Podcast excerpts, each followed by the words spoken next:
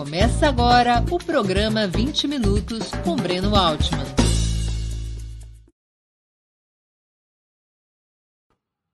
Bom dia. Hoje é 13 de setembro de 2022. Estamos abrindo mais uma edição do programa 20 Minutos. Nosso entrevistado será Juliano Medeiros. Dirigente nacional do Partido Socialismo e Liberdade, o PSOL, desde 2007, Cursou História na Universidade Federal do Rio Grande do Sul e na Universidade de Brasília, onde se graduou. É mestre em História por essa instituição. Em 2020, concluiu o doutorado em Ciência Política, também na UNB, com a tese A Nova Esquerda Latino-Americana, Movimentos Sociais, Institucionalização e Crise do Progressismo. Essa tese se transformou agora em 2022 em um livro publicado pela Autonomia Literária com o título A Nova Esquerda Latino-Americana. Juliano Medeiros é presidente nacional do PSOL desde janeiro de 2018. Antes de começarmos, eu queria lembrar a vocês como é essencial sua contribuição financeira para a manutenção e o desenvolvimento de Ópera Mundi. Vocês já conhecem as seis formas possíveis de contribuição. Assinatura solidária no site operamundi.com.br barra apoio. Inscrição como membro pagante de nosso canal no YouTube. Basta clicar em Seja Membro e escolher um valor no nosso cardápio de opções. Super Chat e Super Sticker durante nossas transmissões ao vivo. Valeu, valeu demais. Quando estiverem assistindo aos nossos vídeos gravados. E o Pix a qualquer momento. Nossa chave no Pix é apoia.operamundi.com.br. Vou repetir nossa chave no Pix apoie.operamundi.com.br. Além dessas seis formas de contribuição, lembre-se sempre de dar like, de clicar no sininho e compartilhar nossos programas com seus amigos e nos seus grupos. Quem ainda não estiver inscrito em nosso canal, essa é a hora de fazê-lo. A mais eficaz de todas as armas contra as fake news é o jornalismo de qualidade. Apenas o jornalismo de qualidade coloca a verdade acima de tudo. E esse jornalismo que Ópera Mundi busca oferecer todos os dias depende da tua contribuição, do teu apoio, do teu engajamento, do teu bolso. Que saco vazio não para de pé. Muito obrigado a quem puder colaborar. Bom dia, Juliano. Muito obrigado por aceitar nosso convite. Uma honra ter novamente sua presença no 20 Minutos. Bom dia, Breno. Bom dia a todos os amigos da Opera Mundi. Prazer estar de volta aqui. Obrigado pelo convite e pelo interesse no trabalho aí que a gente está divulgando também. No meio da campanha eleitoral, com tantos temas mais urgentes, parar para pensar um pouquinho mais em termos mais estratégicos, mais de médio e longo prazo, é um privilégio. Antes de iniciar as perguntas, eu queria anunciar que nós vamos presentear dois dos espectadores do 20 Minutos de hoje com exemplares devidamente autografados de A Nova Esquerda Latino-Americana, de Juliano Medeiros, livro publicado pela editora Autonomia Literária. Eu vou convidar a Natália, produtora do 20 Minutos, para explicar os detalhes da promoção. Bom dia, Natália. Conte para a nossa audiência, por favor, quem poderá ganhar esses preciosos brindes e como. Bom dia, Breno. Bom dia, Juliano. E bom dia a todo mundo que está assistindo a Opera Mundi hoje. Bom, hoje nós vamos presentear dois espectadores, cada um com um exemplar autografado do A Nova Esquerda na América Latina. O primeiro exemplar vai ser entregue a quem fizer a maior contribuição de superchat ou super sticker durante o programa ao vivo. E o outro exemplar vai ser entregue a, to, é, a um vai ser um sorteio, vai ser sorteado a todo mundo, é, entre todo mundo que tiver contribuído no programa ao vivo de hoje. Então, eu estou aqui acompanhando as contribuições e no final do programa eu volto para anunciar os vencedores. Muito bem, obrigado, Natália. Então é isso. Portanto, um, leilão, um leilão e um sorteio ao mesmo tempo. É um né? leilão e um sorteio, é exatamente isso. Um leilão e um sorteio.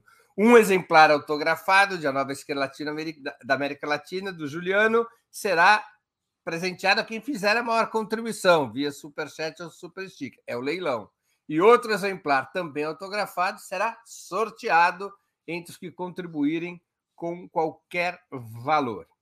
Juliano, vamos começar do princípio, que dizem que é como se deve começar toda a conversa. A que se refere, a que processo se refere o termo nova esquerda latino-americana? Do que fala o seu livro? Breno, eh, esse livro busca analisar alguns processos que estão em curso no mundo todo, mas no meu caso, busquei analisar como esses processos se expressam na América Latina. Tá?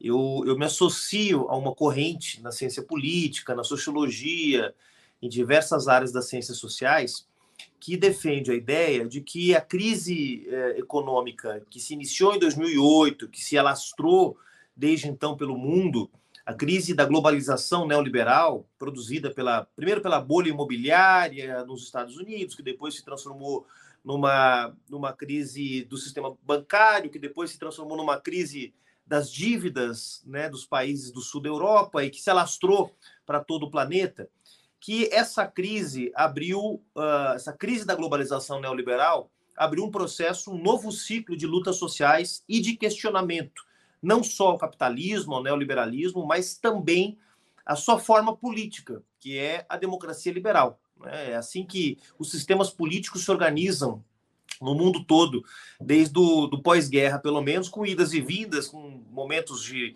maior abertura política, menor abertura política, mas o ideal de organização política do Ocidente depois da Segunda Guerra Mundial é a democracia liberal, a democracia representativa. E tem uma, uma, uma série de pesquisadores, intelectuais, que têm dito o seguinte: olha, é, essa crise da globalização neoliberal, que se expressa a partir de 2008, ela gera uma onda de questionamentos que a esquerda tradicional, a esquerda hegemônica, que na Europa é a social-democracia, na América Latina está mais identificada com aquilo que a gente chama de progressismo, né, com as correntes de centro-esquerda, teve muita dificuldade de responder essa crise. Né? Teve muita dificuldade de dialogar com as demandas das maiorias diante da crise econômica e dos sacrifícios exigidos pelo sistema do capital em meio a essa crise e que, diante dessas dificuldades, dessa esquerda tradicional de responder, surgiram novos atores sociais, ou ganharam força, em alguns casos, atores sociais que já existiam, e que passaram a ter um protagonismo até então inédito. Então, para resumir, essa nova esquerda ela é produto de um novo ciclo de lutas sociais e políticas que começa no início da década passada, no norte da África, eh, no sul da Europa, no Oriente Médio, cruza o Atlântico, chega nos Estados Unidos, chega no México e chega também na América Latina. Então, essa nova esquerda ela expressa um, um novo ciclo de lutas sociais. Assim como nós tivemos, por exemplo, você acompanhou muito bem isso. Aliás, eu conheci o Opera Mundi nessa época, no começo dos anos 2000, quando o movimento anti-globalização, referenciado no movimento Justiça Global, é, também expressou naquele momento um ciclo de lutas importantes, né? E nesse momento a gente está vivendo uma nova onda de questionamento à globalização neoliberal, pelo menos desde o início dos anos de 2010. Né? Então a ideia desse trabalho é analisar como é que esse fenômeno, que é um fenômeno global, de crise da globalização neoliberal, combinada com a crise dos sistemas democráticos liberais, é, fortaleceu ou criou as condições para que novos atores sociais e políticos ganhassem protagonismo nos conflitos, na arena dos conflitos eh, sociais que marcam as nossas sociedades. Né? No seu livro, você estuda três casos: Brasil, Chile e México. Especificamente nos dois, nos dois primeiros casos, Brasil e Chile, você mostra, você usa um termo que é como esses movimentos que rompem na cena a partir de 2010, eles se institucionalizam, ou seja, eles ganham a forma partido. No caso do Chile, formando um partido, a Frente Ampla. No caso do Brasil, você estuda o caso do movimento dos eh, trabalhadores sem teto, ingressando num partido, o PSOL. O exemplo do México é o oposto a esses dois, ou seja, é um exemplo que não se institucionaliza. Eu vou deixar um pouco de lado. Você usa um termo para caracterizar essas duas experiências, Brasil e Chile. Chile formando partido, Brasil o movimento social ingressando num partido. O termo que você usa é partido-movimento, ou seja, partidos que incorporam ou que surgem a partir desses movimentos. Esse fenômeno que você chama de nova esquerda, na verdade não é um fenômeno antigo que deita suas raízes nos anos 70 e 80, depois de ter fracassado nos anos 60 nos Estados Unidos, aliás, não teria sido o Partido dos Trabalhadores o exemplo mais ancestral e relevante desse tipo de formação, o Partido Movimento? Com certeza, Breno. Eu, eu é, faço um alerta aos leitores logo no, no início do livro, porque, claro, a grande polêmica do título está exatamente em dizer que alguma coisa é nova. Se alguma coisa é nova, alguma coisa é velha, né? Então, óbvio, essa é a primeira a primeira questão, que eu até confesso que pensava inicialmente que ia gerar mais polêmica, que ia acender mais o debate, né? Talvez pelo contexto de unidade das esquerdas, isso isso tenha ficado em segundo plano. Mas você tem toda a razão. O PT foi nos anos 80 a nova esquerda brasileira. E era a nova esquerda em relação ao quê? Era a nova esquerda em relação à tradição dos partidos comunistas, né? E em relação ao trabalhismo, que eram as duas correntes que disputavam a hegemonia da classe trabalhadora no Brasil. Né? E o PT rompe na cena política como uma espécie de partido movimento, né? um partido que onde deságua um instrumento político, vamos dizer assim, né? É, nem tinha muita forma partido clássica, né? Mas o instrumento político é, onde deságua um conjunto de lutas sociais. Né? E, de fato, o PT foi, nos anos 80, a nova esquerda brasileira é, em relação àquelas duas correntes principais que é, exerceram a hegemonia do pensamento crítico no Brasil, pelo menos desde os anos 20. Né? Então, sim, você tem toda a razão. É, é, sim, o, o, PT foi, de alguma forma, uma expressão desse processo de renovação das esquerdas, né? e soube interpretar, como nenhum outro partido, as mudanças que estavam em curso no Brasil e no mundo. Né? Não só em termos políticos, as mudanças que estavam em curso é, na geopolítica internacional, a crise do socialismo na União Soviética, em, outros, em outras experiências mundo afora, né, soube ressignificar o, a ideia de democracia no marco da luta contra a ditadura militar, né, assimilou como nenhum outro partido as ideias do Antônio Gramsci em torno da disputa de hegemonia política e social. Então, sim, o PT foi, naquele momento, a nova esquerda brasileira. Né? Como eu acho que nesse momento é, a gente tem um conjunto de lutas que expressam também esse processo de renovação. No Chile, acho que é o arquétipo desse processo, nós tivemos lá, ao todo, quase 20 anos de uma aliança formada entre o Partido Socialista e a Democracia Cristã, e só no seu período final, com a participação do Partido Comunista, inclusive, é, em que a experiência de centro-esquerda progressista mostrou evidentes sinais de desgaste, né, de fadiga. E isso também foi um elemento importante para o surgimento dessa geração de lutadores e lutadoras sociais que não reconhecem nos partidos tradicionais instrumentos adequados para levar à frente a sua agenda política. E o mesmo aconteceu com boa parte da geração de jovens, porque eram jovens, que nos anos 80, final dos anos 70 e começo dos anos 80, diz: bom, com todo respeito aos partidos comunistas, com todo respeito à, à tradição trabalhista, mas nós precisamos de uma coisa é, diferente aqui no Brasil nesse momento. Precisamos de uma frente política e social que expresse as mudanças que estão em curso no capitalismo brasileiro. E o PT surge dando essa resposta. Então, eu estou de pleno acordo.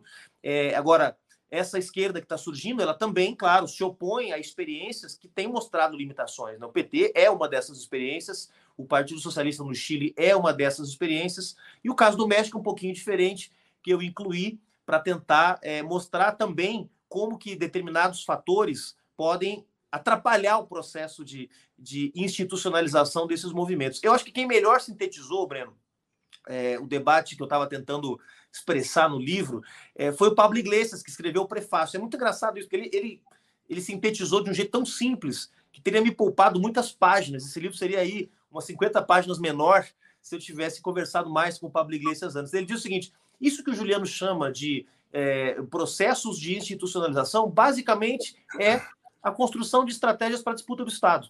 É disso que se trata, né? E em alguns lugares a estratégia para fazer isso foi a criação de novos partidos políticos, em outros foi a aliança ou a associação a partidos políticos já existentes, né? Que é o caso do Brasil, mas também é o caso da Grécia, de outros lugares. Né? É, e em alguns lugares é, a opção do movimento foi não constituir essa estratégia porque não havia espaço para isso, né? Que é o caso o caso que eu analiso no México, né? O que que a novíssima esquerda, vamos chamá-la assim, tem de diferente da nova esquerda que ficou velho, velha para não envelhecer exatamente como envelheceu a nova esquerda? Não há nenhuma garantia. Não tem uma, uma empresa de seguros capaz de, de vender essa pólice, Breno, que diga: olha, é, essa, essa nova geração de lutadores e lutadoras sociais que vem com um nível de crítica à globalização neoliberal muito mais acentuado, que traz uma agenda que inclui temas outrora relegados ao segundo plano, como os direitos humanos, como os direitos das mulheres, como a questão ambiental, né? como a democratização do poder, do Estado, das suas instituições. Essa esquerda que traz essa agenda renovada, sem deixar de fazer uma crítica ao sistema, ao capitalismo, ao neoliberalismo e à sua forma política, democracia liberal, essa nova geração ela está imune a uh, se adaptar ao sistema. Né? Ela está livre do risco de se uh, amoldar ao sistema. Né? Isso não existe, não há nenhuma garantia. Né? É, eu penso que essa nova geração de lutadores e lutadoras sociais que tem ganhado a cena política no Brasil e no mundo, ela é a expressão, primeiro, de um desgaste, de um desgaste dos projetos políticos da centro-esquerda, em particular da social-democracia e as suas, as suas variações regionais, né, que de fato se enfiou até os cotovelos na manutenção de um sistema político que exclui as maiorias das decisões políticas, né? E basta ver o que tem sido, né? Aquele, aqueles lugares onde a social-democracia não tem conseguido se renovar, não tem conseguido se fazer um ajuste de contas e um ajuste de rota, o que, que tem acontecido, né? Acho que a maior expressão disso é o Partido Socialista Francês, né? Que foi é, liquidado nas últimas eleições e foi ultrapassado né, o, pela o Partido Socialista Francês. É, o finado, o finado Partido Socialista Francês, mas também poderíamos falar do Partido Socialista Chileno, né, que é um partido também muito tradicional, também muito importante na esquerda latino-americana e que foi ultrapassado por um, por um, bando de partidos criados aí nos últimos anos, liderados por um bando de jovens, mais jovens, mais jovens do que eu, mais jovens, muito mais jovens do que você. Então, é, tem um processo em curso, tá? Agora, não há garantias, Breno, não há garantias. A questão é, esses partidos, esses movimentos, projetando um pouco em perspectiva, vão ser capazes de fazer uma interpretação correta das mudanças que estão em curso no capitalismo, em particular das mudanças que o capitalismo tem vivido desde 2008, entrou numa fase muito mais agressiva, muito mais destrutiva, muito mais violenta. Esses novos atores vão estar dispostos a, enfrentar isso, a peitar isso, a criticar os seus sistemas políticos, ao invés de simplesmente tentar reciclá-los, como algumas tendências, especialmente o populismo de esquerda, aí da Chantal Mouffe e outros autores propõem, né, ao invés de defender uma superação da democracia liberal para colocar no lugar uma democracia popular, é, pregam a ideia de que é possível renovar e ressuscitar a democracia liberal representativa. Então, há uma série de perguntas que eu acho que estão em abertas. O que esses movimentos estão tentando fazer é responder essas perguntas. Eu acho que de forma ainda muito insuficiente, mas diferente de outros partidos e movimentos que sequer querem se deparar com esses dilemas, que preferem negá-los e olhar para trás, pelo menos essa turma está buscando achar respostas para esses dilemas todos. Né? Só para eu entender a geografia do que você propõe, como é que você situaria nessa classificação nova esquerda, social-democracia, progressismo, os, é, a nova esquerda, você já explicou. Como é que você, onde você situaria partidos que você já citou, mas eu quero entender se você tá, os está comparando, onde você situaria o PT e o Partido Socialista Chileno, onde você situaria, situaria o chavismo e a Revolução Cubana? Ah, essa é uma ótima questão. É, num dos capítulos do livro, um subcapítulo, é, eu tento fazer uma genealogia das esquerdas na América Latina. Né? Há muitos livros que tentam fazer isso, é, e eu fui mais um que tentei fazer. Né? Em geral, eu considero esses esforços bem limitados, sabe, Breno? Mas é, lendo muitos autores, é, eu cheguei um pouco à, à, seguinte formulação. Esse ciclo, que ainda é hegemônico nas esquerdas da América Latina, né? É, a nova esquerda, digamos, é uma, uma espécie de uh, challenger, né? são desafiadores, né? estão chegando agora para desafiar a hegemonia que hoje na América Latina é exercida sobretudo pelo, pelo chamado progressismo, né? essa corrente de centro-esquerda que se consolidou em muitos países do continente. Mas tentando fazer essa genealogia desse ciclo que, que marcou o período anterior, aí, entre 2000, 2010, por aí, eu situo essas experiências em dois blocos. Tá? É, de, um de um lado, um bloco de experiências, uh, digamos, mais reformistas, né, que estão dentro dos marcos da boa convivência com as regras do jogo neoliberal, né, onde eu coloco, onde eu situo a experiência do kirchnerismo na Argentina, da Frente Ampla no Uruguai, da concertação uh, no Chile, uh, do, da coalizão liderada pelo PT no Brasil, né, e, em alguma medida, também a experiência muito curta, muito breve, da Frente Iguaçu no Paraguai. Né? É, em outro bloco, onde está a Bolívia, o Equador e a Venezuela, experiências que foram chamadas por, por alguns autores de é, esquerdas refundadoras, ou seja, esquerdas que buscaram refundar os seus sistemas políticos e os seus estados, com processos constituintes, com a afirmação de novos pactos sociais onde a hegemonia era exercida pelas classes trabalhadoras. Né? Então, eu, eu separo esses dois blocos. Tá? É, na minha genealogia, na genealogia que eu tentei construir, Venezuela, Bolívia, Equador e Cuba, por, por outras, por outros processos históricos bem diferentes, é claro, é, estariam nesse bloco dos, das experiências anti-imperialistas e refundadoras, né, que buscaram. E aonde refundar... estaria a nova esquerda? Em qual dos dois blocos? Ou é um terceiro bloco? É um terceiro bloco. A nova esquerda não é nenhuma das duas coisas, né? não é nenhuma das duas coisas, embora eu, eu identifique mais sintonia entre a, a digamos, o ímpeto uh, refundador de Venezuela, Bolívia e Equador. Eu identifico essa tentativa de refundar os estados, de colocar uma outra agenda na ordem do dia. Eu acho que a nova esquerda hoje tem mais a ver com esse ímpeto do que com o ímpeto de mera administração do sistema. Mas é uma terceira coisa, não há dúvida. Juliano, a tradição mais bem sucedida na esquerda durante o século XX foi a de matriz leninista, permitindo a realização ou consolidação de diversos processos revolucionários na Europa, na Ásia, na África e na América Latina. Talvez a frase mais emblemática da experiência comunista seja um velho bordão do próprio Lenin: sem teoria revolucionária, não há prática revolucionária. Ou seja, era uma concepção de que a luta política e social deveria estar ancorada em definições teóricas, ideológicas e culturais que vertebrariam e liderariam as organizações das classes trabalhadoras. Os partidos revolucionários, nessa lógica, seriam o instrumento central para a construção de uma alternativa de poder e sociedade, cabendo aos sindicatos e movimentos um papel coadjuvante e subordinado.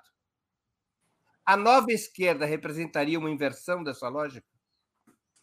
Sim, sim. É, na, medida, na medida em que os, os sistemas políticos hoje, em particular, obviamente estamos aqui nos referindo aos sistemas políticos da democracia liberal, onde há minimamente liberdade de organização política, né, Breno?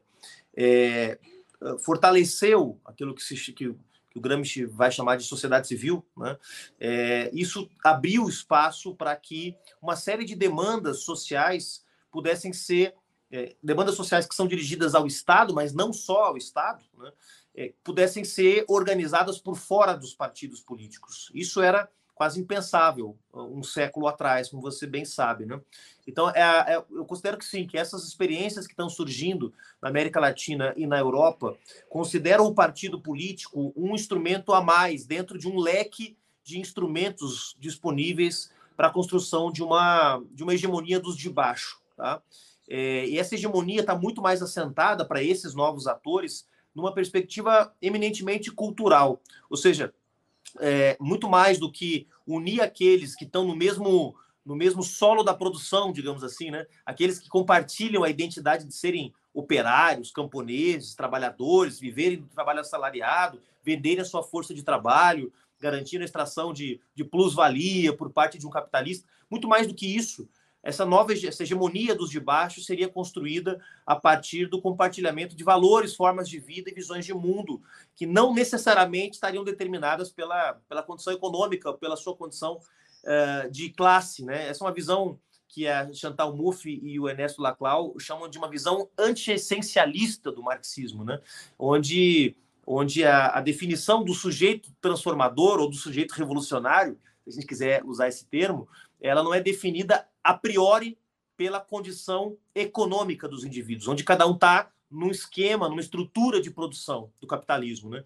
mas a partir da construção de é, símbolos e de, e de visões de mundo que são compartilhados. Essa nova esquerda está muito impactada por essas formulações. Essa, esses novos atores, novos movimentos estão muito impactados por essa, por essa visão vamos dizer, anti-essencialista do, do marxismo, né? E, claro, também muito impactadas pelas transformações que o mundo do trabalho viveu. Pensar a transformação a partir de uma perspectiva econômica, onde, como diria lá o, a introdução ao prefácio da economia política do Marx, né? a, a base econômica condiciona uma superestrutura política, jurídica, ideológica, hoje é muito mais difícil, por conta das mudanças que o mundo do trabalho viveu. Né? Vamos ver o que é o papel do operariado, o Fabril hoje, na luta de classes, né? É, eu continuo achando que existem classes sociais, que elas estão permanentemente em conflito, mas é, não necessariamente são, do ponto de vista da formação de uma, de uma contra-hegemonia dos de baixo, aquilo que o Gramsci chamava de formação de uma classe nacional, né, que deixa de lado os seus interesses egoístico-passionais, né, que deixa de lado a sua perspectiva sindical para se transformar em classe nacional, é, não necessariamente a questão da localização dos sujeitos na produção é o que é, hoje cria as identidades políticas e é, movimentam, que colocam em movimento esses, esses uh, partidos e atores que eu chamo de nova esquerda. Para eles, Breno, é, eu tive, tenho mantido contato com muito desses desses novos movimentos, desses novos partidos, inclusive, nos últimos anos, como o dirigente do PSOL, é, posso assegurar que eles estão muito atentos a essas mudanças. Eles têm uma teoria ainda, é, eles têm já uma teoria, digamos, alternativa à, à perspectiva leninista, capaz de interpretar a etapa histórica do capitalismo e oferecer uma estratégia clara para a transformação e para a tomada do poder. Eu considero que não. Eu considero que essa nova esquerda ainda não tem isso. É, e digo isso, inclusive, na, na conclusão do meu trabalho e, e, e no epílogo, inclusive. Né? Isso está em construção, mas é muito interessante do ponto de vista científico, do analista uh, científico, do pesquisador, mais do que do dirigente partidário, porque o dirigente partidário se angustia com essa ausência de estratégia, mas para o cientista político é muito fascinante ver essa, esse processo de construção do novo, né, de uma nova estratégia adequada aos nossos tempos. Juliano, é, essa concepção de partidos-movimento, que é a expressão organizativa fundamental do que você está expondo, tanto na nova quanto na novíssima esquerda. Essa concepção de partidos-movimento, que substituem a bússola teórico-ideológica da tradição leninista por uma ideia de representação diversificada das lutas sociais, não retira consistência e integridade desse tipo de organização. Por exemplo, vejamos o que aconteceu com Siriza na Grécia, com Podemos na Espanha e com a Frente Ampla no Chile.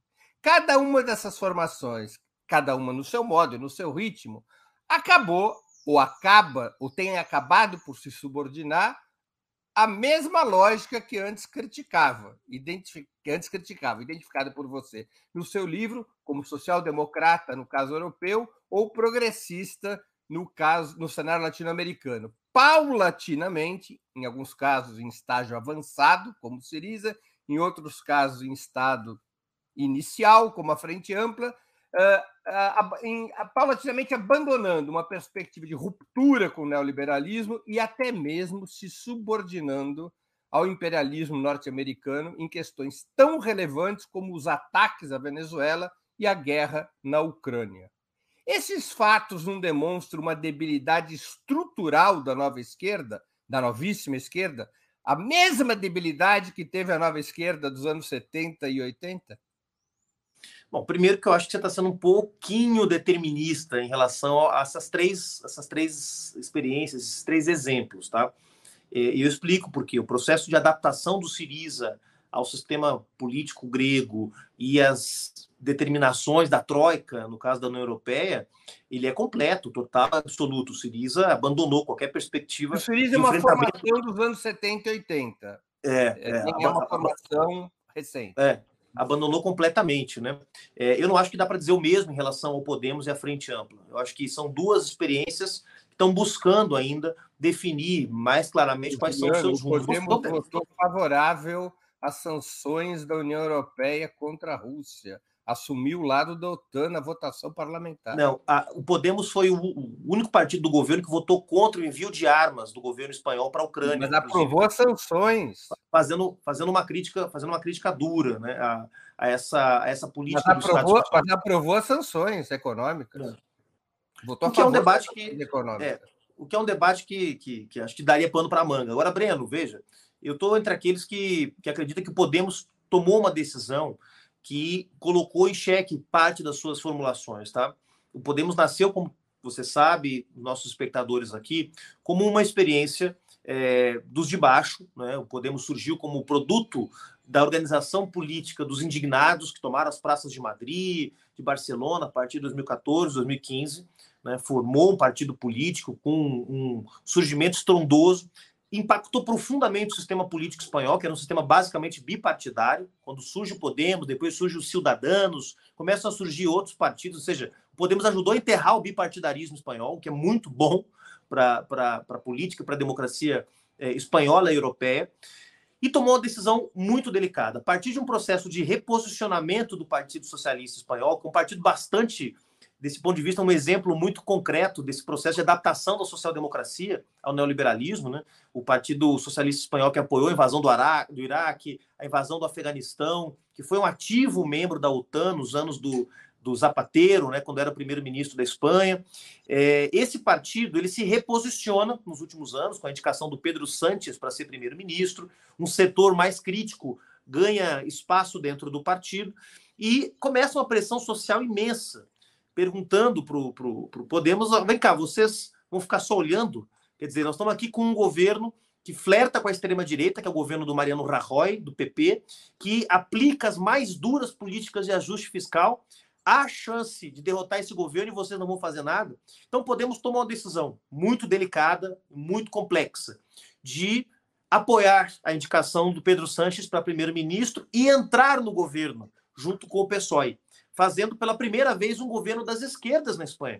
Um governo com o Partido Comunista, primeira vez desde a da redemocratização da Espanha. Né? É, um governo com o Partido Comunista. Desde a Guerra Civil. Desde a Guerra Civil, exatamente, desde 36. Um governo formado pela maioria dos partidos, não todos, mas a maioria dos partidos nacionalistas, pela esquerda comunista, que está organizada dentro da esquerda unida, né?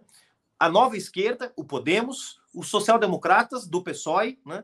E se forma então uma grande coalizão, os verdes, enfim, outros partidos, os independentistas da Catalunha, uma parte deles, e se forma uma grande coalizão eh, das esquerdas, né? E isso, claro, impacta um partido que era essencialmente antissistêmico, do dia para a noite vira um partido do governo. Então é claro que isso impacta muito fortemente o Podemos. Isso é suficiente para dizer que o Podemos, que hoje vive um dilema, porque se fica no governo, é um partido do sistema. Se sai do governo, está ajudando a extrema-direita a voltar ao poder. Esse é o dilema do Podemos hoje. Né? É, é, isso é suficiente para dizer que o projeto do Podemos está adaptado ao neoliberalismo, de, perdeu a sua, a sua essência antissistêmica? Eu acho que não. Eu acho que o mesmo pode se dizer em relação à frente ampla. O governo do Bort tem oito meses, Breno. Eu, é muito, eu, nove meses, é muito recente eu quero tratar mais especificamente o tema chileno, mas depois do nosso claro, intervalo, claro. intervalo comercial. Antes de nós Boa, continuarmos, eu queria pedir novamente que vocês contribuam financeiramente com Opera Mundi. Há seis formas de fazê-lo. A primeira é a assinatura solidária em nosso site, operamundi.com.br barra apoio. A segunda é se tornando membro pagante de nosso canal no YouTube. Basta clicar em Seja Membro e escolher um valor no nosso cardápio de opções. A terceira e a quarta contribuindo agora mesmo com o Super Chat ou Super Sticker. A quinta é através da ferramenta Valeu, valeu demais quando assistirem aos nossos programas gravados. A sexta é através do Pix. Nossa chave no Pix é apoia.operamundi.com.br. Vou repetir. Nossa chave no Pix é apoia.operamundi.com.br. Lembro que hoje nós temos dois brindes para quem contribuir com o Super Chat e o Super Sticker. dois exemplares autografados de A Nova Esquerda da América Latina, do Juliano Medeiros, publicado pela Autonomia Literária. Esses dois livros, nós vamos fazer uma pequena mudança na regra do jogo aqui para democratizar o acesso ao livro. Nós vamos fazer dois sorteios. Vamos, no dia, no dia de hoje, eliminar a tese do leilão, porque fica estranho leiloar, dar poder econômico para para garantir o acesso a um livro sobre a esquerda da América Latina. Então, hoje nós vamos fazer dois sorteios, dois serão os premiados com a nova esquerda latino-americana do Juliano Medeiros. Então, todo mundo que contribui com super chat ou super sticker, não importa o valor, quanto maior, melhor o valor, é, participarão do sorteio deste livro que o Juliano Medeiros está lançando. Portanto, façam as suas contribuições. Além de ajudarem a Opera Mundi a se fortalecer como um jornalismo que coloca a verdade acima de tudo, também estarão concorrendo a essa obra indispensável para quem quiser conhecer melhor a experiência recente da esquerda latino-americana, a experiência da esquerda latino-americana no século XXI. Contribuam, super chat, super sticker, e participarão do sorteio do livro do Juliano. Juliano, aqui, no seu livro pronto, pronto para ser autografado aqui. Prontinho, são dois exemplares prontos para autografar. Juliano, no seu livro, você dá destaque à experiência chilena, ao lado das, da, dos casos que você estuda em relação ao Brasil e ao México. No caso do Chile, você aborda a trajetória da Frente Ampla, citando-a como exemplo de um movimento social ou um, uma confluência de movimentos sociais de ruptura com o neoliberalismo que se converteram em partido político, através de uma coalizão de várias correntes, deslocando a, o que seria a velha esquerda, no caso, o Partido Socialista Chileno, uh, que participou da concertação da transição conservadora e neoliberal da ditadura à democracia. Mas como você situa nesse processo o Partido Comunista, fundado há 110 anos? Os comunistas também se fortaleceram com os movimentos ocorridos a partir de 2011, até porque eram parte desses movimentos e disputavam com correntes que formaram a Frente Ampla e se alternavam na direção desses movimentos. Eh, os comunistas são individualmente a corrente mais forte da esquerda chilena já que a Frente Ampla é um conjunto de correntes também. E sempre se situaram, desde os anos 80, como uma corrente antagônica ao sistema herdado da transição pós-ditadura, embora tenham tido uma participação no último governo de Michele Bachelet. Ao menos desde 2019, aliás, o Partido Comunista tem uma política de maior confrontação com o sistema do que a Frente Ampla. A Frente Ampla, especialmente Gabriel Boric, assinou o pacto da Constituinte que deu ao governo Pinheira tempo para se reorganizar, convocando um plebiscito para abril de 2020 e a eleição da Constituinte seria em outubro de 2020. Depois veio a pandemia os prazos se dilataram ainda mais. O Partido Comunista foi o único partido a dizer não ao pacto da Constituinte. Como se situaria os comunistas, que são uma força antiga, não são a nova esquerda, mas são uma força de massas, do tamanho da Frente Ampla, uhum. e são, do ponto de vista político e ideológico, mais rupturistas do que a Frente Ampla. Como fica o lugar da Frente Ampla na geografia da esquerda chilena, com a presença desse fator que não tem peso nem no México, nem no Brasil? É interessantíssimo, Breno, porque a despeito de diferenças táticas que, que os comunistas têm com a, com a Frente Ampla, com essa nova geração de lutadores de esquerda do Chile, como você mesmo mencionou aí, a, a posição do Partido Comunista, na minha opinião, equivocada, desastrosa, de não ser a favor de uma saída política para o estagido social, que foi a Constituinte, uma saída política a mais eficaz possível, que é a refundação do Estado. Né? O não, Partido Comunista não, foi contra. Ele não foi contra essa saída o Partido Comunista ele exigia que o governo Pinheiro que exigia a convocação imediata e não aceitava a cláusula de dois terços que é o fundamento pelo qual o Partido, não, o Partido Comunista não aceita o acordo. Ele queria o sistema constituinte normal, ou seja, maioria, maioria simples é, decide na Constituinte.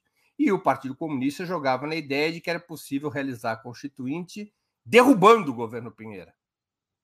Que era o que todos estavam tentando. Eu tive lá em novembro de 2019, todos estavam na rua defendendo a queda do governo. A questão é que o governo não caiu. E aí, o que, que você faz? Você diz, não, então, como o governo não caiu, vamos esperar as próximas eleições e a gente vê. Dizer, a única saída que conseguiu ser gestada naquele momento foi a saída do acordo constituinte, que não é um bom acordo, mas que se mostrou ao longo do tempo que o tema dos dois terços era irrelevante. Porque a Constituição, a Constituição que foi escrita, ela é muito avançada, ela é mais, muito mais avançada que a nossa Constituição de 88. Então, ela, o tema dos dois terços não foi relevante, até porque a eleição dos, dos membros da Convenção Constitucional ela foi altamente favorável para as forças de esquerda. É, não foi relevante porque a esquerda fez dois terços. A esquerda é, exatamente, é, exa exatamente. Se não tivessem feito, teria sido relevante. É. Mas, mas, voltando à questão inicial, a, a, despeito dessas diferenças táticas, que eu acho que são normais, viu, Breno? Porque é muito fácil a gente de fora, né, olhar e dizer não, era, era o certo foi isso, o certo foi aquilo, até mesmo considerando as nossas identidades, as nossas relações de afeto com cada uma das, das organizações, dos próprios dirigentes, né? Mas, para além disso, é, eu acho que considero legítima a crítica do Partido Comunista, como também considero legítima a, a coragem da Frente Ampla de ter feito parte do acordo, foi muito criticada por isso.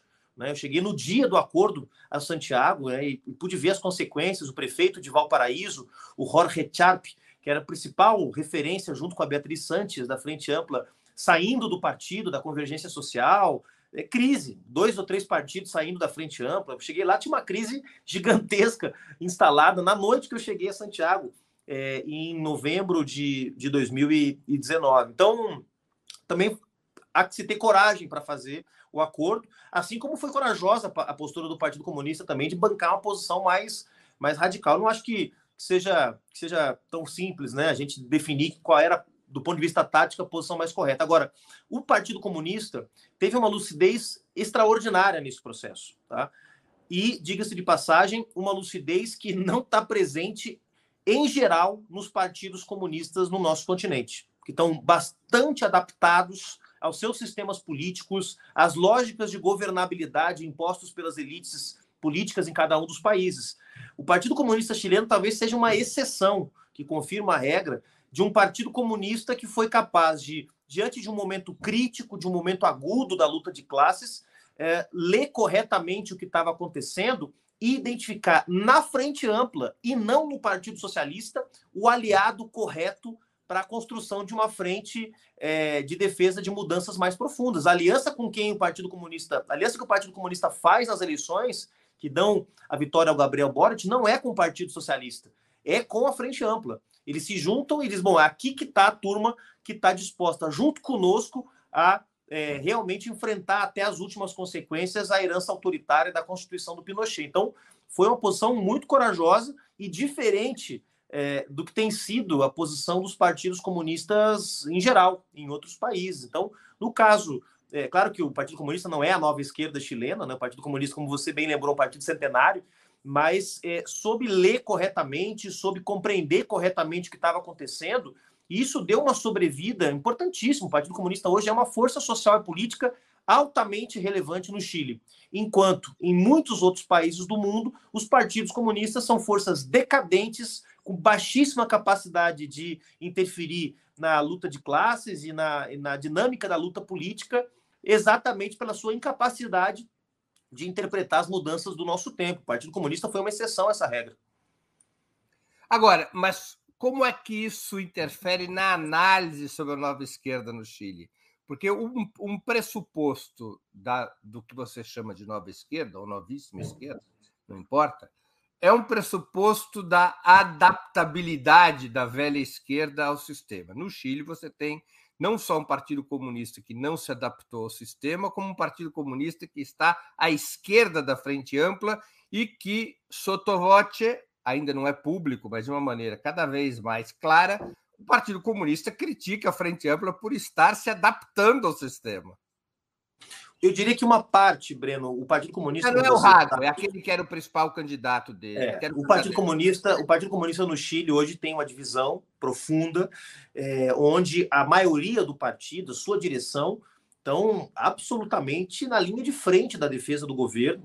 A, líder do governo, a Carol Cariola, é do Partido Comunista. A porta-voz do governo, a Camila Vazievo, é do Partido Comunista.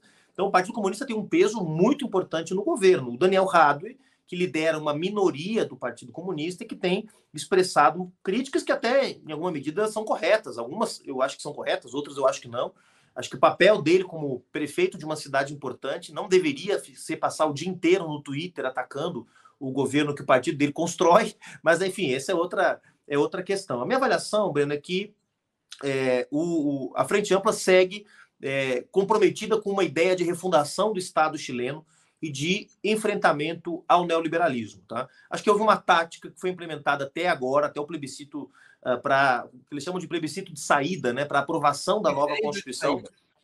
É, referendo de saída, melhor dizendo, que foi uma tática, do meu ponto de vista, muito arriscada, né, que queimou o capital político da frente, queimou o capital político da coalizão, que era de fazer até a aprovação da nova Constituição, portanto, durante oito meses, nove meses, um governo de baixo conflito, né? de tentar. Como se diz aqui no futebol brasileiro, jogando de lado. Jogando de lado, tocando de lado ou jogando na retranca, tá?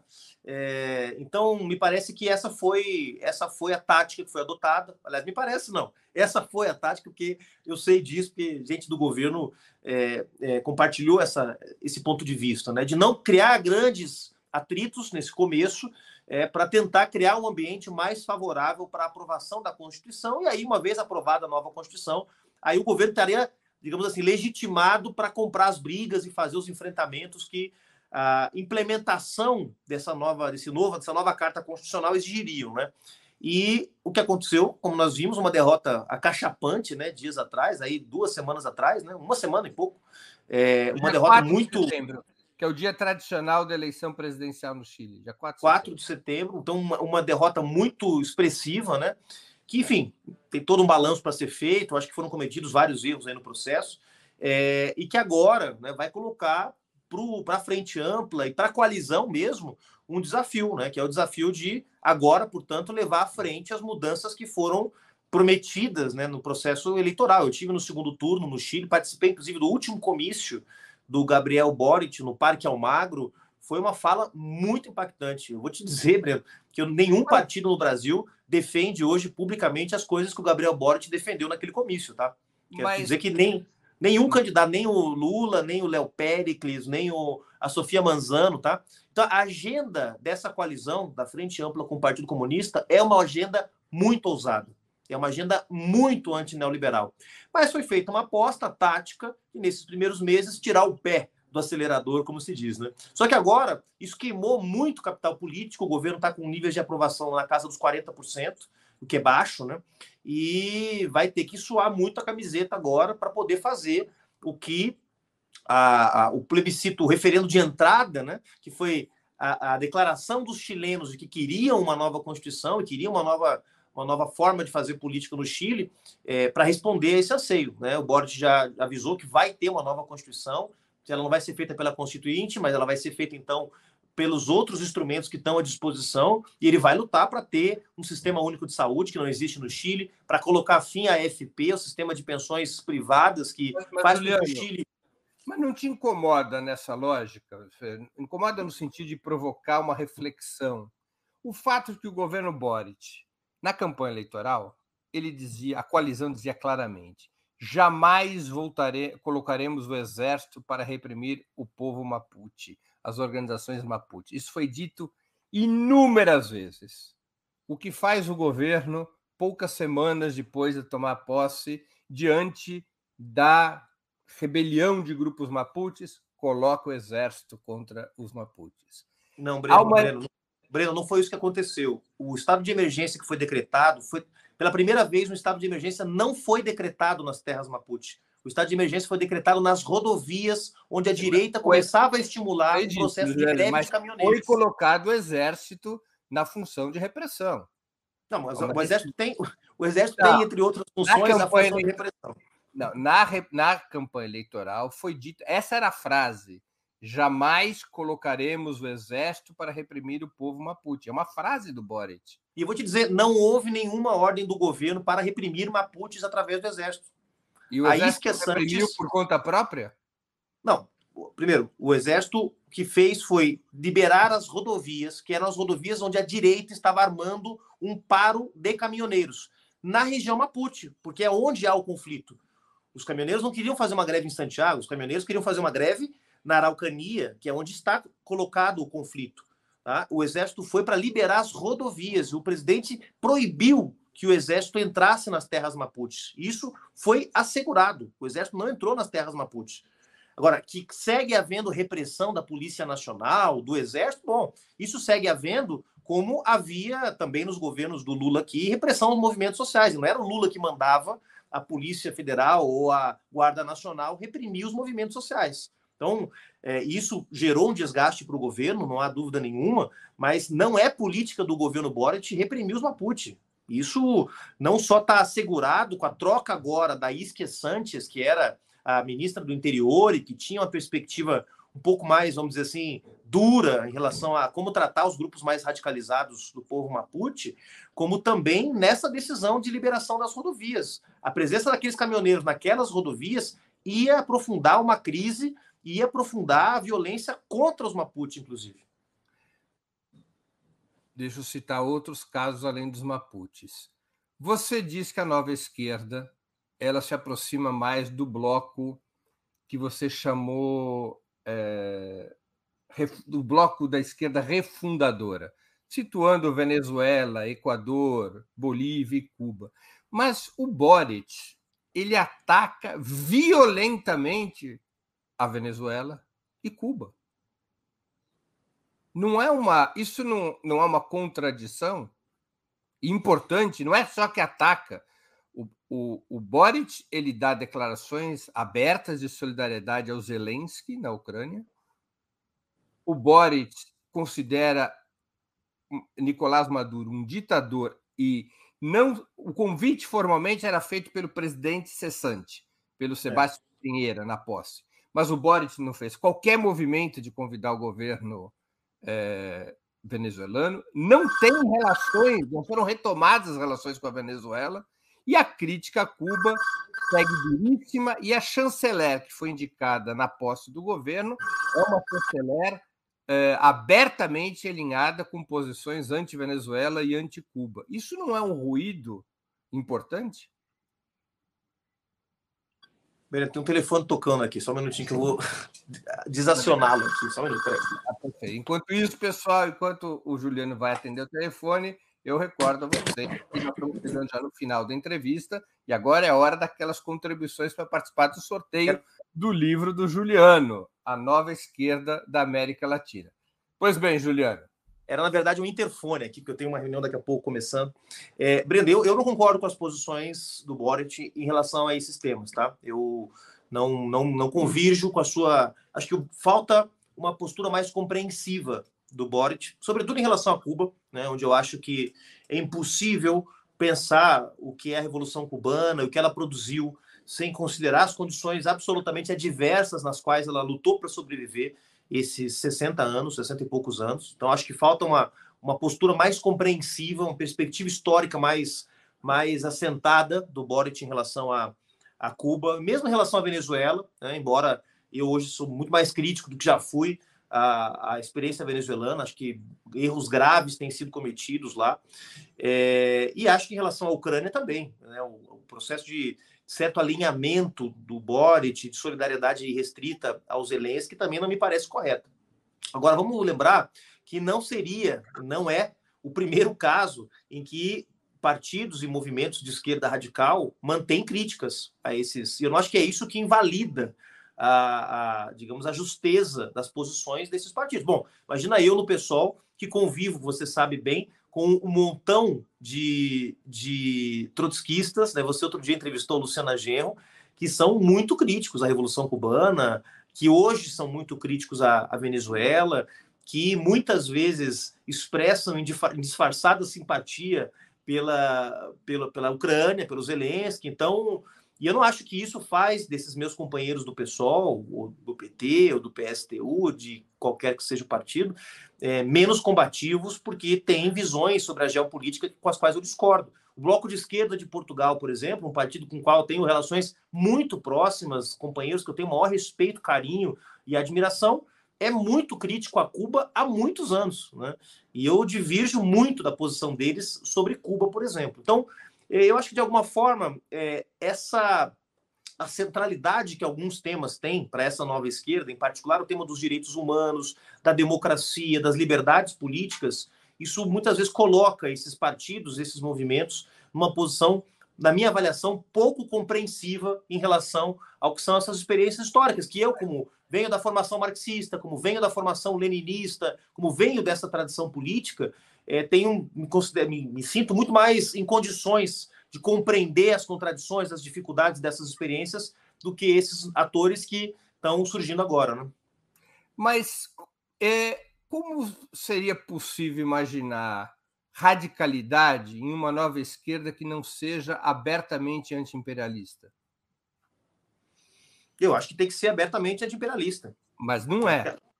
Eu acho que a radicalidade tem que estar associada a essa perspectiva. A Mas essa não é. perspectiva. é. Essa, a gente está aqui. Essa conversa mostra que vários setores da nova esquerda não são antiimperialistas. É, bom, aí nós temos que fazer um debate, Breno, é, mais, uh, digamos assim, mais tranquilo, com mais profundidade sobre o que é ser anti-imperialista hoje. Tá? Se a gente pegar, por exemplo, as posições do Boric sobre Estados Unidos, por exemplo, ou sobre a União Europeia, vão estar muito mais próximas da minha e da tua do que de alguém que não se considere anti-imperialista. Você pegar a posição do Bloco de Esquerda em Portugal, por exemplo, em relação ao papel da OTAN, está muito mais próxima da minha e da sua do que de um partido social-democrata. O bloco de esquerda votou favoravelmente às sanções contra a Rússia. Eu e o bloco sei, mas está falando sobre isso. abertamente o Partido Comunista Português, abertamente condenou o Partido Comunista Português. Houve, inclusive, um integrante do bloco de esquerda que assinou um artigo, eu agora não me lembro, no público, dizendo que o Partido Comunista Português estava flertando com a ruptura da, da lógica democrática de Portugal ao defender uhum. supostamente os interesses da Rússia. Ou seja, um dirigente do partido do bloco de esquerda um acenou indiretamente com a possibilidade de ser, de ser colocado o PCP fora da lei. É, isso eu nem, nem tinha ficado sabendo, Bruno. Um exagero, um erro imperdoável. Mas se o critério for é, manifestar contrariedade à invasão da Rússia à Ucrânia e aprovar sanções econômicas a um país que invade outro, Breno, aí, se esse for o seu critério não, de anti-imperialista, é aí realmente não vai é sobrar muito critério. pouco anti-imperialista, vai sobrar não, é só é que...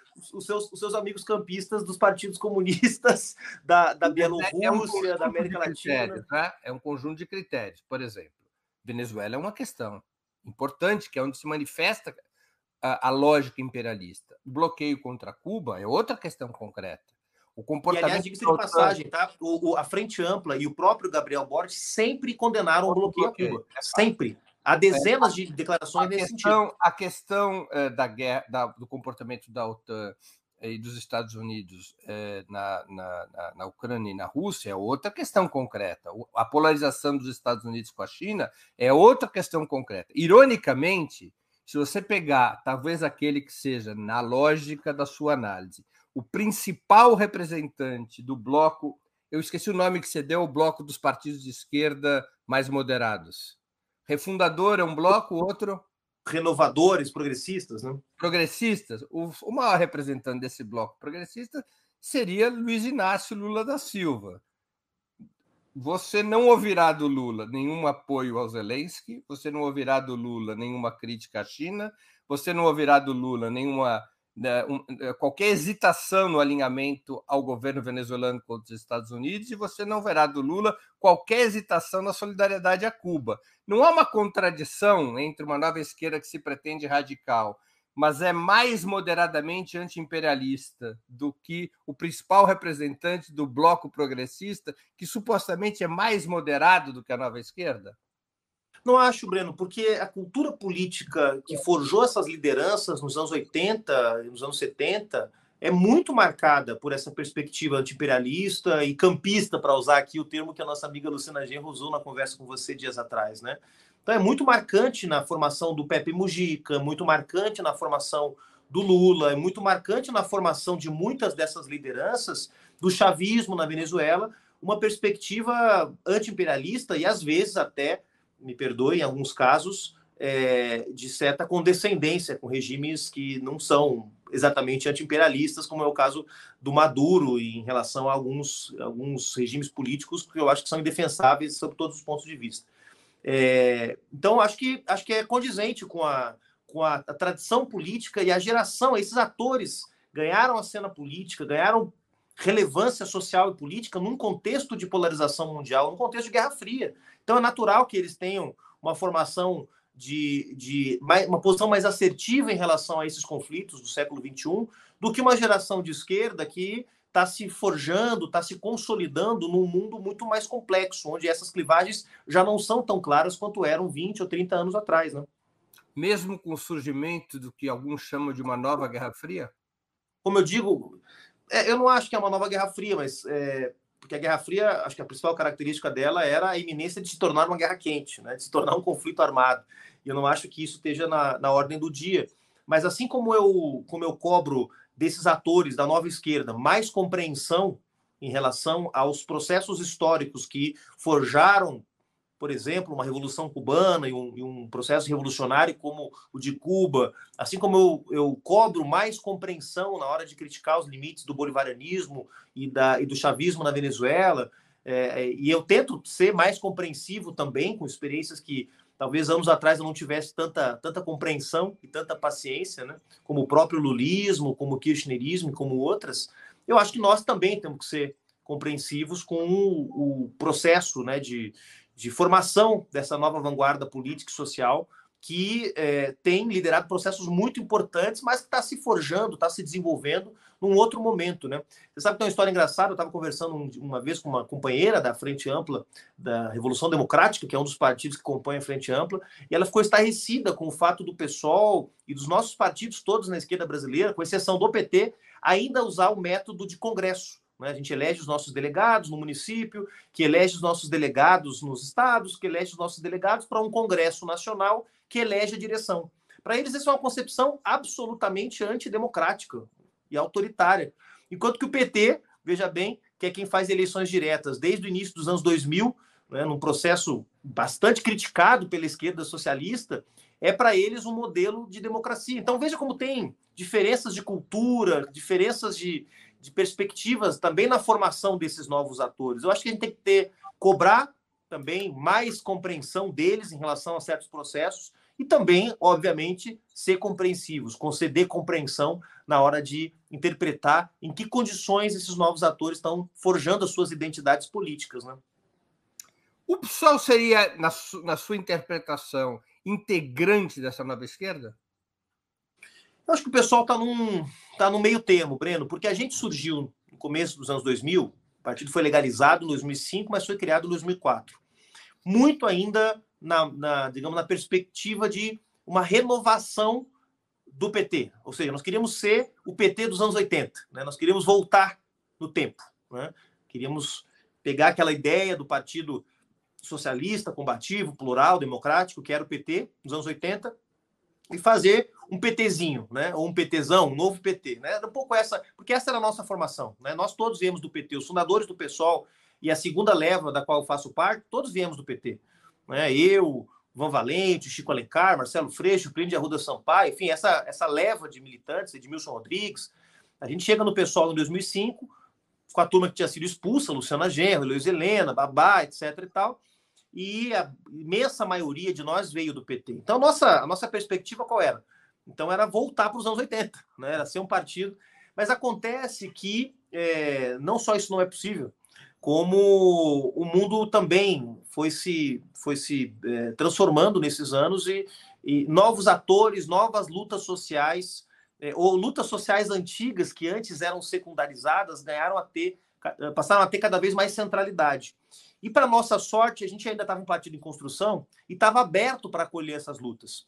Então, de repente, o pessoal se, se consolida como um partido de jovens, um partido de mulheres, de militantes feministas, um partido de militantes LGBTs, um partido de militantes negros, um partido de militantes sem teto, ou seja, uma série de lutas que não são as lutas que deram origem ao PT, que é a luta sindical, a luta do sem terra, a luta das comunidades eclesiais de base, né? Outras lutas, novas lutas que acabam nos transformando também.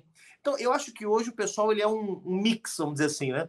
De uma esquerda que vem da tradição marxista, né? Que é o meu caso, que é o caso do próprio Guilherme Bolos, da Luciana Genro, a tradição trotskista que tem um peso grande no PSOL, a tradição castrista que tem um peso no PSOL ainda, né? A tradição é, marxista revolucionária, digamos assim, com essa geração de lutadores e lutadoras sociais onde está Marielle Franco, onde está o Marcelo, estava, né, o Marcelo Freixo, onde está Sônia Guajajara, onde está, é, é, enfim, uma série de lutadores, a Erika Hilton, a Samia Bonfim, enfim, uma série de lutadores e lutadoras que ganhou uma, uma, digamos, uma projeção política no cenário nacional nos últimos anos. Então, acho que hoje a gente é um, é um misto aí, é, um partido que tenta não renegar aquilo que de melhor essa tradição política trouxe para a esquerda brasileira. Né? Então, nós temos assim muito orgulho de ter sido do PT, de ter reivindicar essa tradição do PT dos anos 80 e dos anos 90, é, ao mesmo tempo em que a gente tenta se abrir o novo.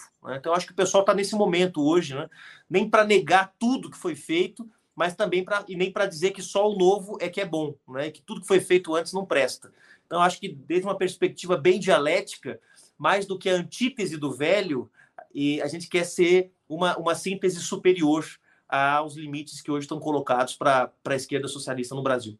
A, a, o ingresso no PSOL, que é exatamente o caso estudado no seu livro, da, da, do, do, grupo que dirige o, o, MTST, mudou a natureza do PSOL? Ah, certamente. Acho que não só o MTST, a entrada do MTST, de uma série de lideranças indígenas, né, intelectuais, lideranças feministas, eu acho que o pessoal hoje ele é muito diferente e isso é muito bom, muito diferente do que ele era nos seus primeiros anos, que era um partido basicamente formado por sindicalistas, né, estudantes e parlamentares, né, e, e, alguns intelectuais. Hoje ele é um partido mais parecido com o que é o povo brasileiro. Ele tem mais enraizamento popular, ele está mais nas periferias, ele tem mais povo, ele tem mais preto, ele tem mais mulher, ele tem mais LGBT, ele tem mais ambientalistas, né? ele coloca na centralidade da sua agenda a questão socioambiental. Eu acho que o pessoal hoje é muito melhor do que ele era, é, não sem nenhum demérito para quem estava na fundação, para quem estava na origem, mas ele soube interpretar as mudanças que a luta política, a luta de classes tem exigido no Brasil, e, portanto, acho que é um partido mais maduro para enfrentar os desafios dos próximos anos. É, nós estamos chegando ao final, mas eu vou ler aqui uma pergunta de um espectador nosso que contribuiu com o Superchat Estamos nos momentos finais das contribuições para participar do sorteio. O Paulo Pinheiro contribuiu com 20 reais, agradeço ao Paulo Pinheiro. Ele pergunta: os movimentos sociais não estão muito mais subordinados à nova esquerda? Cada vez mais me parecem engrenagens ou frentes de massa exclusivas de partidos específicos. No caso da. Opa! É, no caso da nova esquerda, vou dar uma cortadinha aqui. No caso da nova esquerda, Paulo, eu considero que não. Tá? Eu considero que, pelo contrário, os movimentos sociais é que, que têm tido um peso maior do que, do que tinham até então. Tá? Uh, talvez, analisando outros partidos, a gente vai ver isso, a gente vai ver é, as famosas frentes de massa, né, Breno? Dizer, o partido é o centro, o partido é o formulador da política, né? E aí você tem frentes de atuação, né? Frente estudantil, frente sindical, frente de mulheres, etc. e tal. Então, acho que isso está muito mais associado a uma perspectiva, Paulo, dessa esquerda mais tradicional. O que eu vejo nesse momento é que esses novos atores que estão chegando não querem ser correia de transmissão de ninguém, pelo contrário, querem ter cada vez mais protagonismo, cada vez mais peso é, nas definições da tática e da estratégia desses partidos. Vou aqui minha última pergunta de mérito, que não podia deixar de ser feita. O que, que representaria, no contexto da esquerda latino-americana, na sua opinião, uma vitória de Lula no Brasil? Reforçaria as posições da velha esquerda, de matriz social-democrata e progressista, ou abriria um novo processo de fortalecimento de uma nova esquerda que se pretende rupturista, anticapitalista? Breno, a tendência, obviamente, é dar sobrevida ao progressismo, ou seja, dar sobrevida às tendências mais é, que ainda são hegemônicas. Né? Eu escrevo isso no livro. A, a corrente hegemônica na esquerda latino-americana é o progressismo, ou seja, é o reformismo latino-americano. Mas tem um fator aí que pode mudar tudo. Né? Eu tenho discutido muito isso com o meu amigo Vitor Marques, da Federal do ABC, que também, como eu, reconhece que há uma nova esquerda, reconhece que há processos de renovação política que são decisivos para o futuro. Só que o, o, o, o Vitor Marques diz que esses processos eles são mais eficazes, eles são mais eficientes quando eles acontecem por dentro das velhas máquinas partidárias. Ele está olhando principalmente para a experiência do Jeremy Corbyn no Partido Trabalhista Inglês, né? E aposta, claro, que o PT vai ter condições de se renovar por dentro, né? Para ser ele mesmo o depositário dessa demanda por renovação política. Renovação não só geracional, de nomes, de rostos, de vozes, mas também de agendas. Essa é a aposta dele. Bom, eu, obviamente, se apostasse nisso, estava no PT, não estava no PSOL. Eu acho que é muito difícil uma estrutura como a do PT, que tem 40 anos, conseguir produzir esse processo de renovação. É impossível? Claro que não. O Partido Trabalhista viveu isso, um partido com 150 anos de história. O Partido Social Democrata Espanhol, o PSOE, também fez isso. Até o Partido Português passou por algum tipo de, de ajuste, né? De, de rota para tentar sobreviver. Eu não descarto, portanto, que o PT também possa passar por um processo de, de ajuste de rota e que o Lula, inclusive, com posições mais à esquerda, como ele tem tido, possa liderar esse processo. Mas claro que a tendência não seria essa. A tendência seria um governo de coalizão, um governo de composição com setores, né, frações aí de, de direita, centro-direita, né, o que de alguma forma fortaleceria essa estratégia e não a estratégia que eu defendo, que é a estratégia de formação de uma, de uma frente antineoliberal, anticapitalista das esquerdas para poder efetivamente fazer as reformas estruturais que até hoje não foram feitas. A nova esquerda, representada no Brasil pelo PSOL, estará no governo Lula caso ele seja eleito? Não sei dizer, Breno. Isso vai ser discutido pelo pessoal a seu tempo e vai depender de muitos fatores. A vitória que o Lula vai ter, que tipo de vitória vai ser essa, se vai haver questionamento ou não, que tipo de enfrentamento o Lula vai estar disposto a fazer, que tipo de ministério ele vai compor, tipo de decisões ele vai tomar. É um debate que o pessoal vai fazer no final do ano para tomar uma, uma posição. Juliano, nós estamos chegando ao fim da nossa conversa. Eu queria fazer duas perguntas que eu sempre faço aos nossos convidados e convidadas antes das despedidas. A primeira, qual livro você gostaria de sugerir aos nossos espectadores? Não precisa sugerir o seu mesmo. O seu mesmo claro. eu, já, eu mesmo já sugiro. É muito importante ler o livro do Juliano Medeiros, A Nova Esquerda da América Latina. Ele tem é um livro historicamente muito sólido, tem uma interpretação sobre os processos muito interessante e que quem quer conhecer a esquerda latino-americana tem que ler A Nova Esquerda da América Latina, do Juliano Medeiros, da autonomia literária. Quem ainda contribuir com Super Chat ou Super Sticker terá direito de participar do sorteio, mas nós já estamos encerrando o expediente por aqui. A segunda pergunta é qual filme ou série poderia indicar a quem nos acompanha? Um livro, um filme, uma série. Um livro, um filme, uma série. O livro é Qual Horizonte? Como eu acho que tem muitas perguntas a serem respondidas, Breno, nos próximos meses e anos pela esquerda latino-americana, e como eu acho que nós não podemos estar temos que estar teoricamente firmes, mas longe dos dogmas, longe das posições dogmáticas, esquemáticas, que isso só nos atrapalha. Esse livrinho é um livrinho curtinho do Álvaro Garcia Lineira e do Enigo Errejón, o Álvaro Garcia Lineira, ex-vice-presidente da Bolívia, um grande intelectual latino-americano, o Enigo Errejón, deputado da Assembleia Nacional Espanhola, do movimento Mais País, fundador do Podemos, né, depois rompeu com o Podemos, eles traçam uma conversa, um diálogo, um livro curto, onde os dois vão conversando ao longo do livro sobre como construir hegemonia, como disputar o Estado, né, como pensar a construção de uma nova ordem, né, como dialogar com os sentimentos das pessoas, das maiorias sociais. Um livro, eu diria, despretensioso, mas que deixa a gente meio incomodado, meio fora do lugar. Também editado pela Autonomia Literária e foi, foi publicado basicamente junto com o meu. Eu estou terminando de ler ele agora e recomendo. Filme e série?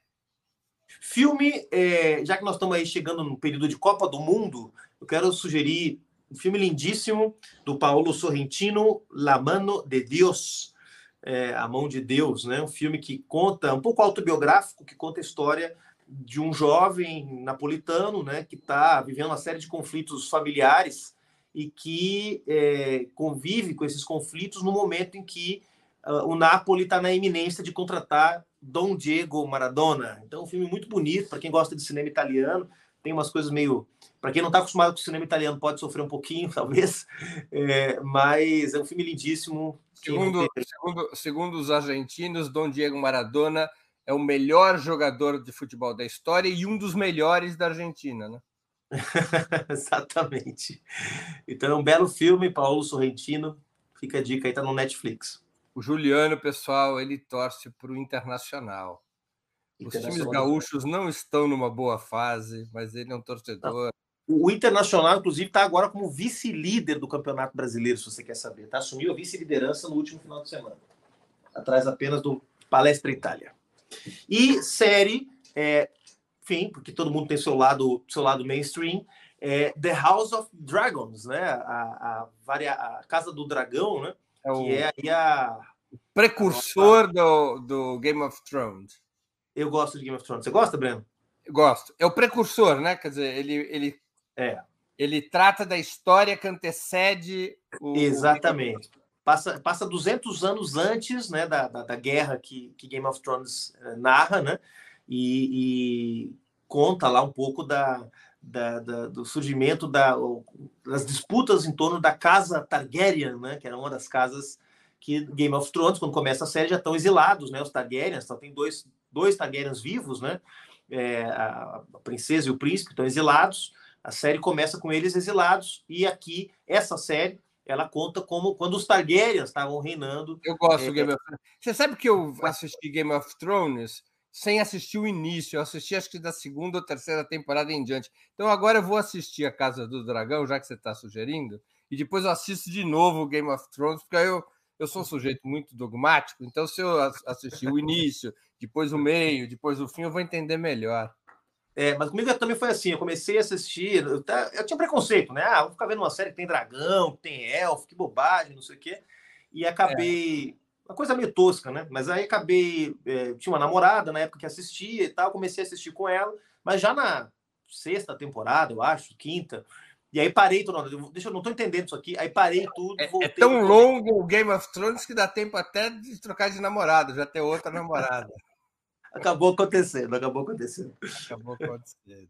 Bom, pessoal, é, antes de encerrarmos, eu queria pedir que a Natália, produtora do 20 Minutos, se junte a nós e anuncie os vencedores ou vencedoras da promoção de hoje, que eu finalizo nesse exato momento. Natália, Junte-se a nós para fazer o sorteio dos dois exemplares de A Nova Esquerda na América Latina. Bom, pessoal, quero agradecer a todo mundo que contribuiu no programa hoje. Vou colocar aqui na tela os nomes dos do, participantes do sorteio. E vamos lá, vamos ver quem vai levar esses dois exemplares. Marília Francis e Jordano Cícero são os, os vencedores de hoje. Então, eu peço que Marília e Jordano, por favor, é, entre em contato conosco pelo e-mail que eu vou deixar aqui na tela, comercial.operamundi.com.br, para receberem os seus livros autografados. Muito obrigada. Eu mudei de história do leilão, pessoal, porque eu, alguém me mandou uma mensagem inteligente, falou assim: você vai leiloar a nova esquerda na América Latina? Seria, seria uma deselegância submeter a nova esquerda, que é nova, a um leilão, né? Então, sortear é mais gentil. Eu mudei aqui o, o, e nós tivemos aí nossos dois ganhadores. Juliano, muito, muito obrigado pelo seu tempo e por essa conversa tão interessante, tão estimulante. Muito obrigado por aceitar em plena campanha. Juliano é o único motivo que me fará votar no Márcio França. Juliano, não fosse o primeiro suplente do Márcio França, eu não votava no Márcio França, que é um homem que, pelo amor de Deus. Mas vai que o Márcio França vira ministro e o Juliano vira senador. Eu nem sabia que o Juliano tinha idade para ser senador. Você tem mais de 35? Tenho, vou fazer 39 no próximo sábado. 30, já. pô, então já, tá, já é ser um senador. A próxima vez que eu entrevistar o Juliano, porque aqui no, no 20 minutos a gente tem uma quarentena de seis meses. Daqui seis meses já é senador. Olha, rapaz, não fale isso, não, que a direita está usando isso para atacar o Márcio França. Mas, mas, Breno, olha, foi um prazerzão imenso. Você sabe que é, debater contigo não é uma entrevista, isso aqui é uma conversa entre camaradas, entre companheiros, né? E, e é sempre muito estimulante, né? Você é um cara inteligentíssimo, conhece muito da história da esquerda é, brasileira e mundial, e, e, eu sempre, sempre me preparo muito para estar com você aqui, para estar pelo menos perto, da altura dessa inteligência toda. É, te agradeço, meu irmão. Obrigado mais uma vez pelo convite. Se tivesse alguma inteligência, era eu o primeiro suplente do Márcio França. Eu sou um modestíssimo jornalista que torce para o Santos Futebol Clube, que não está na vice-liderança do campeonato. Eu nem estava acompanhando o campeonato, não sabia que o Inter estava na vice-liderança. Tá bem, tá bem, tá bem. É o Grêmio, então, só que está se ferrando no Sul. Está na segunda divisão, felizmente, que é o lugar deles. João Pedro Stede está numa tristeza. Juliano, muito obrigado. E boa sorte para todos nós que está chegando o dia 2 de outubro. Vamos lá, mais três semanas para mudar o Brasil, mudar São Paulo. Um abraço, pessoal. Um abração, Juliano. Muito obrigado. Também agradeço a todos e todas que assistiram a esse programa, em especial aqueles e aquelas que puderam fazer contribuições financeiras ao nosso site e ao canal de Ópera Mundi no YouTube. Sem vocês, nosso trabalho não seria possível e não faria sentido. Um grande abraço a todos e a todas.